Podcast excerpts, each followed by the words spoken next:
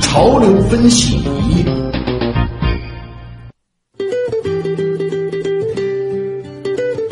潮流分析，一起来关注科研新热点。经过精心筹备，上海复旦临床病理诊断中心与毕节市第一人民医院近日举行合作签约仪式，宣布上海复旦临床病理中心贵州分中心正式成立，一举使毕节市从此在疑难病理诊断上有了火眼金睛。相关情况，来听东方记者吕春露的介绍。那么，经过国家教育部和上海市卫计委的批准呢，上海复旦临床病理诊断中心呢是成立于二零零六年的二月，是独立的临床病理诊断专业机构，也是复旦大学985病理科技创新平台的重要的组成部分。这里呢聚集着全国众多的一流著名的病理专家。该中心呢是联合云病理、上海科技共同开发数字化云病理远程诊断系统，可以将病理切片的光学图像转变为可传送的数字图像。为云病理呢推向全国做好了充分的准备。我们知道呢，这个临床的病理水平是衡量国家医疗质量的重要标志，医院病理水平是衡量医院医疗质量的重要标志。病理诊断对于病人的治疗方案的制定和预后判断发挥着定海神针的作用。因此呢，病理医生被尊称为医生中的医生。但是呢，我国的病理医生缺口巨大，一流的专家更是稀缺资源。目前顶尖专家都大多集中在大城市，边远地区呢一台难求，导致很多患者只能翻山越岭。不远千里去全国各大医院求助高级的病理专家，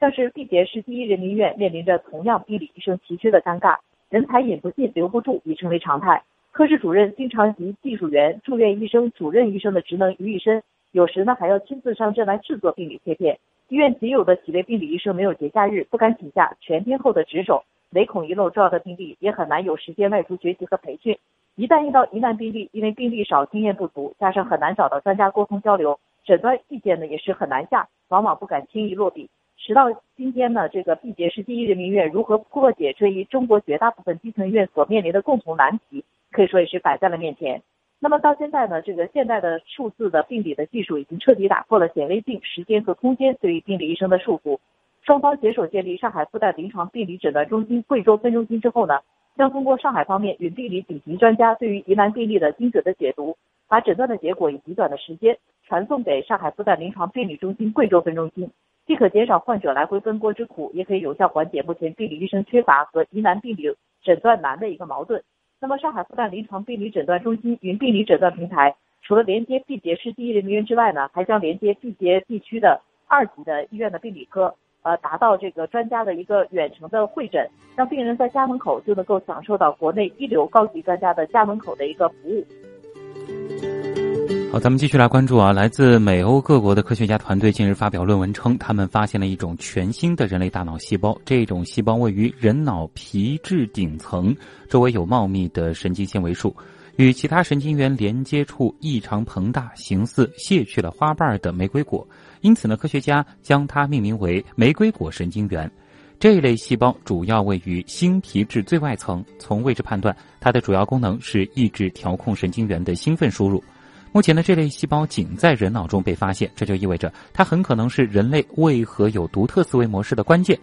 另一方面，因为这一神经元在小鼠等其他动物脑内并没有发现，所以呢，我们很难用动物实验来研究它。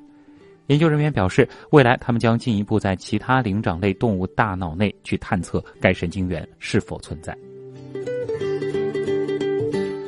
葡萄牙尚帕利莫基金会昨天说，来自英国和美国的七名科学家因研究出用基因疗法治疗一种遗传性失明，获得一百万欧元奖金。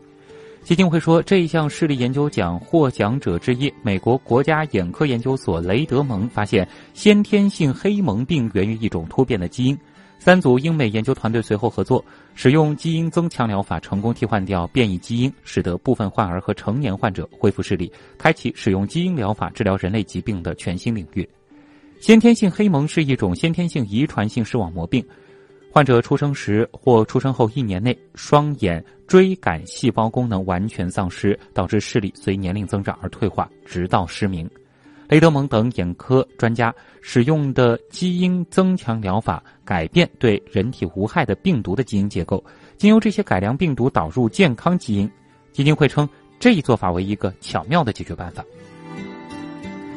美国等国的研究人员成功重新编程了伤口中的细胞，将其转化为皮肤细胞前体，从而有助于皮肤伤口愈合。这一技术呢，还可用于修复皮肤损伤和抗衰老，也有助于进一步理解皮肤癌发病机理。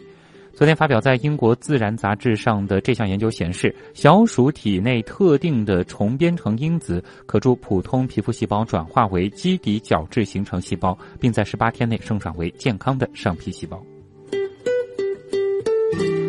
丹麦和美国研究人员发现，与其他运动相比，网球可能相对更有益健康。与从来不运动的人相比，经常打网球的人平均多活将近十年。研究人员以调查八千多名丹麦人生活习惯和健康状况所获数据为素材，随访二十五年，分析得出上述结论。研究发现，不同运动有益健康的程度似乎不同。相比从来不运动的人，经常打网球的人平均多活九点七年，打羽毛球平均多活六点二年，踢足球呢平均是多活四点七年。研究解释，为什么打网球最有益延长寿命？有人是这样猜测啊，这一定程度上呢与网球增进与人的社交相关。研究显示，与人互动、社交性较强的运动延长寿命的效果更为明显，独自运动的效果相对有限。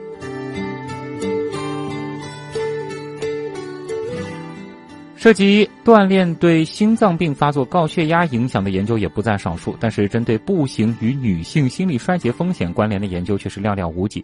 美国一项最新的研究显示，中老年女性每天步行二十分钟，可将心衰风险降低百分之二十五。这项研究涉及超过十三点七万名五十岁到七十九岁的女性，持续时间十四年。数据分析显示，体力活动和步行与心衰风险有逆向关联。女性每天步行二十分钟，心衰风险降低百分之二十五。另外，这种逆向关联与锻炼时长有关，与强度无关。比如，在合理范围内，再多锻炼三十到四十五分钟，与心衰风险平均降低百分之九有关联。研究人员表示，鉴于心衰通常发生在六十岁以后，治疗难度更大，费用高，以晚年提高体力活动水平，特别是步行的方式预防心衰，对减轻老龄社会负担或许有重要影响。英国伯明翰大学昨天发布的一项研究显示，在一型糖尿病被诊断出来的最初几个月内，如果患者坚持锻炼，则有助于让病情发展出现较长的缓解期。根据研究团队发表在英国糖尿病医学杂志上的报告显示，那些坚持锻炼的患者中，病情得到部分缓解的时间平均达到三十三个月，而不锻炼的患者仅有六个月。因此，也有学术观点认为，成年人刚被诊断出一型糖尿病时，大约百分之六十呢会经历一个所谓的病情蜜月期，也就是这期间病情发展能够得到部分缓解。糖尿病有两种主要类型：一型和二型。一型糖尿病患者通常不能自己分泌胰岛素，需要注射胰岛素来维持生命；二型糖尿病患者呢，通常自己能分泌胰岛素，但不能产生足够的胰岛素或无法有效利用。研究人员的观点是，锻炼能改善身体对胰岛素的反应，并且能保护胰腺中细胞产生胰岛素的功能。这些呢，都有助于延长病情蜜月期。生命科学方向，从中国科学院南京地质古生物研究所传出的消息，研究所与加拿大威斯顿大学研究学者合作，最新破解了四亿多年前海水洋流与中国华南板块生物演化的关系。研究团队通过一系列多学科交叉研究，提出在4.5亿年前，赤道东太平洋海域就存在着一个冷水区，这个被称作是冷蛇的冷水区，给当时的华南板块带来了众多的凉水动物，并且直接带动了生物爆发。相关研究成果呢，已于近日发表在国际知名的地学期刊《地质学》上。